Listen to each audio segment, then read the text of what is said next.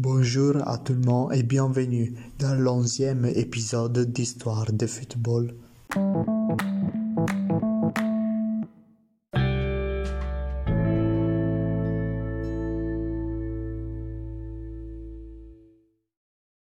Aujourd'hui, je vais vous parler de la vie et de la carrière de Zoff. Aujourd'hui, je vais vous parler de la vie et de la carrière de Zoff. Un athlète extraordinaire, 22 ans de carrière et il n'y a pas de tâche à la salir. Son deux trophées les plus importants, l'européen et le mondial, lequel se retrouve dans la vie d'un homme respectueux et respecté. Il passera une vie comme gardien de la Juventus. Il s'appelle Dino Zoff. Il est né à Mariano del Friuli le 28 février 1942. Il est épuisé depuis le 1968 avec Anna. Ils ont un fils, Marco. Dino commence sa carrière à l'Udinese, ensuite il changera ville et ira au Mantova. Le Grand Sud a comme destination Naples, même si l'équipe n'est pas en train de passer une bonne période. Cinq ans plus tard, la Juventus l'achète et là, il restera jusqu'à la fin. Son surnom est Nembo Kid. Février 1942. Mariano del Friuli est couverte par la neige, tombe de guerre. Pendant son enfance, il vit en volant. Il fait les gardiens aussi chez soi, quelquefois à menu et quelquefois avec des gants. Mais il y a un problème, à 14 ans, il mesure un mètre et demi, trop peu pour un gardien, mais tout de suite il croit jusqu'à un mètre et quatre-vingts, et l'Udinese le prend. À 19 ans, débute en Serie A, mais il subit 5 buts. Une première partie assez mauvaise.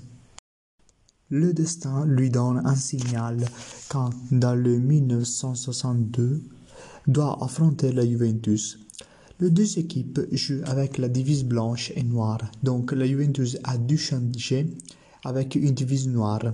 Dans cette époque-là, aussi les gardiens jouaient en noir, donc le gardien de la Juventus lui prête une divise blanche en décusant les blaisons. L'année suivante, il passe au Mantova où il tombe amoureux de Anna. Sa renommée croît et il semble destiné au Milan, mais les Naples l'anticipent.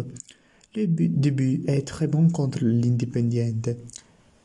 Dans le printemps de 1968, l'Italie doit se qualifier à la phase finale de l'Européen. Le match d'aller est perdu 3 à 2 contre la Bulgarie, mais au retour il remonte et il gagne la finale contre la Yougoslavie 2 à 0. Zoff ne jouera pas le mondial du 1970, mais deux ans plus tard est engagé par la Juventus. 11 championnats toujours sur le terrain, 330 matchs joués pratiquement consécutivement. Dans le 1973, il perd la finale de champion contre l'Ajax après avoir eu 903 minutes d'invincibilité.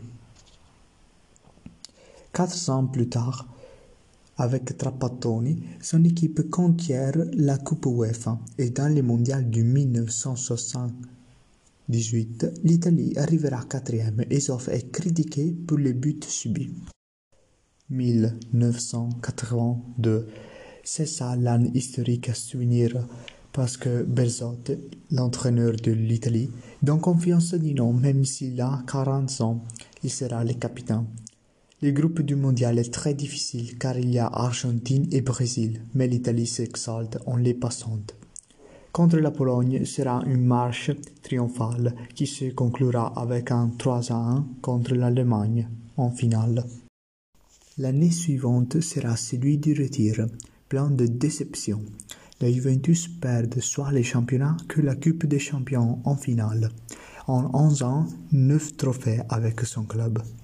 Le dernier acte est celui contre la Suède, duquel il sort comme le meilleur. Dans sa carrière, il aura aussi quelques succès comme entraîneur, en Coupe UEFA et une Coupe d'Italie et la finale de l'Européen du 2000 perdue au temps supplémentaire contre la France. Et maintenant quelques curiosités sur sa vie. Quand il naît, son père va le registrer. Dans sa ville, aucun enfant est encore né cette année-là, donc il est signé avec le numéro 1. Le jour suivant son premier début, il va au cinéma. Il voit un ciné-journal de l'époque, lequel représente les buts subis, et il semble de la honte sur le fauteuil. Son premier match avec le Naples est contre l'Independiente, fixé à 8h30 de l'après-midi. Et il était de toute autre partie, car la société du Naples l'avait acheté le soir précédent.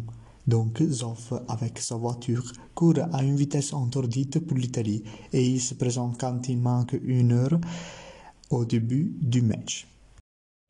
Souvent, on passe à parler de buts à s'unir, mais avec Zoff, étant donné que c'est un gardien, on passe à parler de parade à souvenir.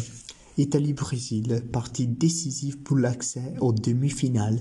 Aux dernières minutes, Zoff décroche un but de tête, très dangereux sur la ligne. L'Italie gagnera 3 à 2. Un autre match à souvenir et une autre parade à souvenir pour lui, c'est le match contre le Milan. Le gardien blanc-noir vole et dévie un ballon qui était en train de finir sur les coins en note. Ensuite, le match sera gagné 2 à 0 pour la Juventus par forfait.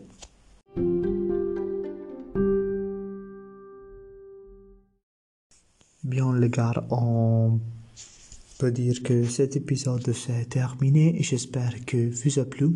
Je vous invite à partager et écouter les autres épisodes de ces podcasts et surtout de passer sur mon page d'Insta Histoire de football.